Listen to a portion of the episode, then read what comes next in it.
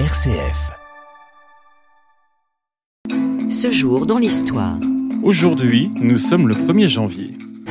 9 août 1564, c'est par l'édit de Roussillon que le roi de France, Charles IX, décide que désormais dans tout le royaume, l'année débutera le 1er janvier.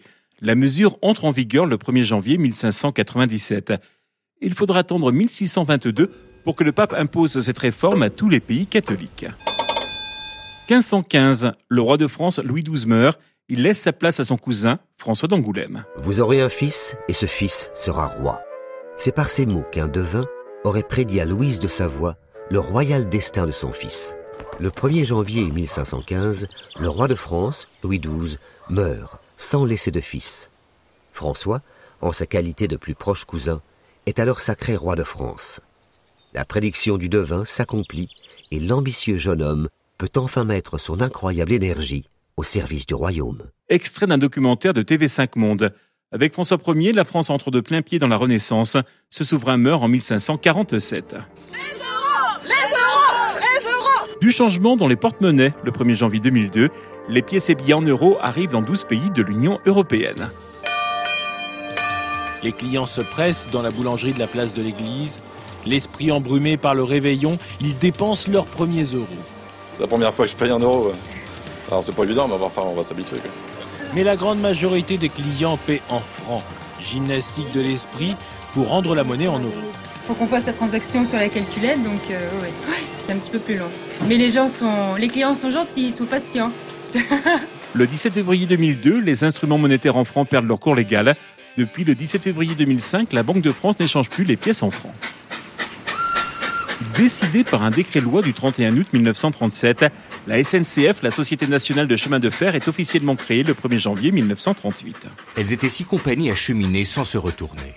Compagnie Paris-Lyon Méditerranée, Compagnie d'Orléans, Compagnie du Midi, du Nord et de l'Est, ainsi que le réseau de l'État.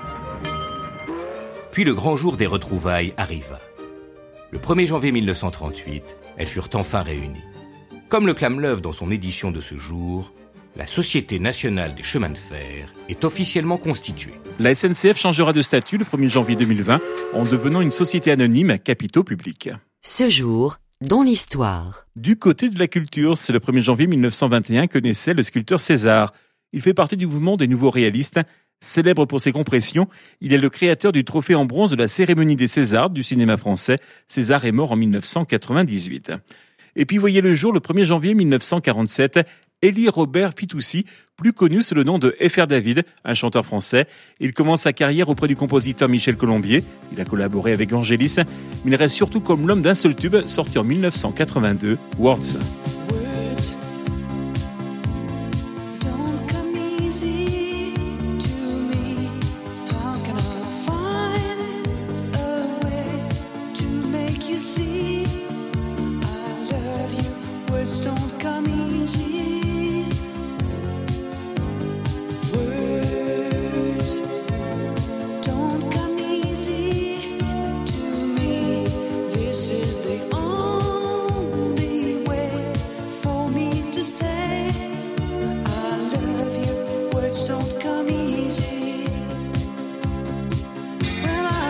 Star, music man, Melodie so far.